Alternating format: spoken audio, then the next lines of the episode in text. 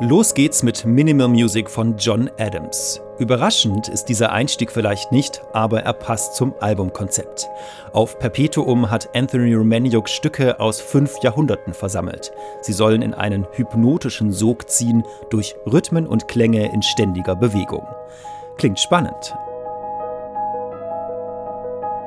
Aber ist Bewegung in Musik nicht immer eine Grundvoraussetzung? Was macht sie also aus, die echten Flow-Momente?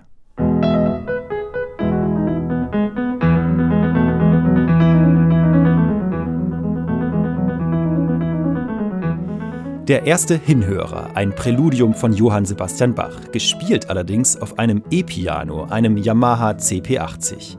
Es ist eines von insgesamt sechs Tasteninstrumenten, die Romaniuk auf diesem Album verwendet. Romaniuks Bach-Interpretation besitzt eine herrlich jazzige Note. Die Leichtigkeit, mit der die Töne durch die Luft fliegen, erinnert mich an eine Zirkusjonglage.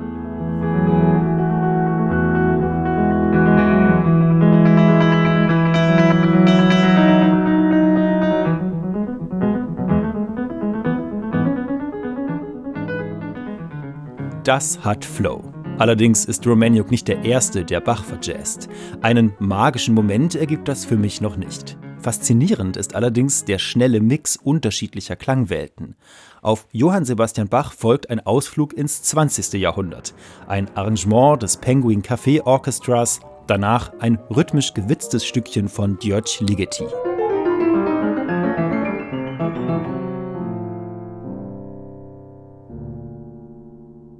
Nicht einmal vier Minuten dauert es, da öffnet sich schon die nächste Tür.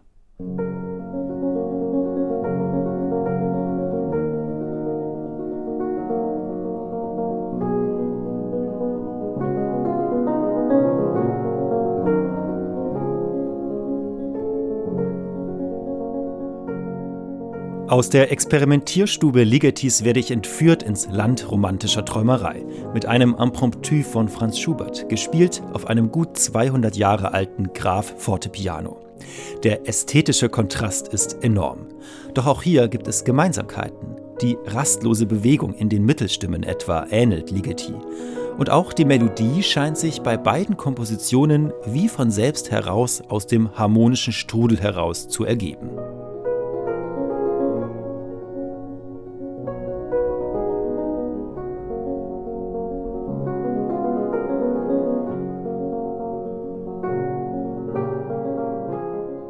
Das Album zeigt aber auch, wie selten echte Flow-Momente sind und wie sehr sie mit persönlichen Geschmäckern und Vorlieben zusammenhängen.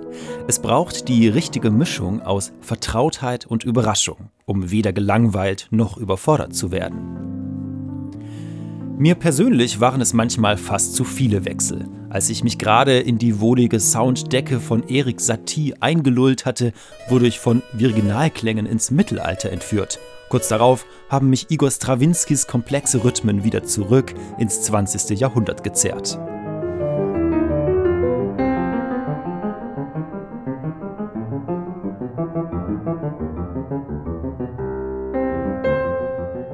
Faszinierend ist jedoch, wie stimmig und stilsicher Romaniuk alle Werke interpretiert.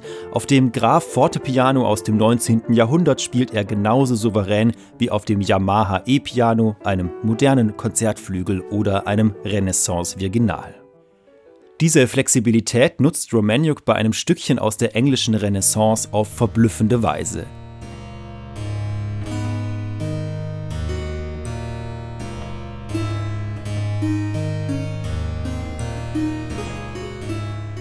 Er spielt es zunächst historisch stimmig auf dem Virginal. Kurz darauf erklingt es nochmal auf dem Yamaha CP80.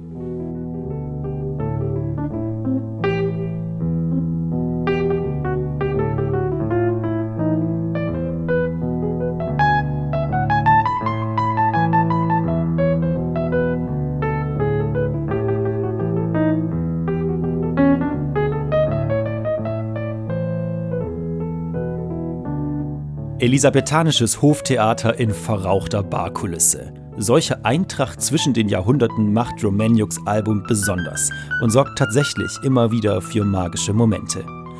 Höhepunkt und Albumfinale ist dabei eine Toccata von Johann Hieronymus Kapsberger. Durch die Wahl eines Prophet Synthesizers wirkt die frühbarocke Komposition zunächst wie ein melodisches Techno-Set.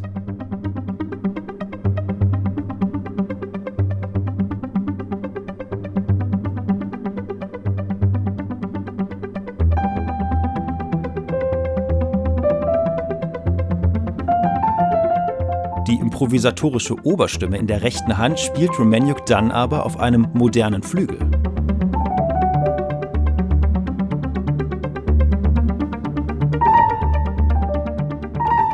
Technoide Beats am Synthesizer ziehen in einen mystischen Sog, in der rechten Hand aber schöpft Anthony Romaniuk die Gestaltungsvielfalt des klassischen Klaviers aus. Ein tolles Fazit für das Album Perpetuum, dieser kreisenden Reise durch fünf Jahrhunderte, gespielt auf sechs Instrumenten. Selten klang Vergangenes so futuristisch.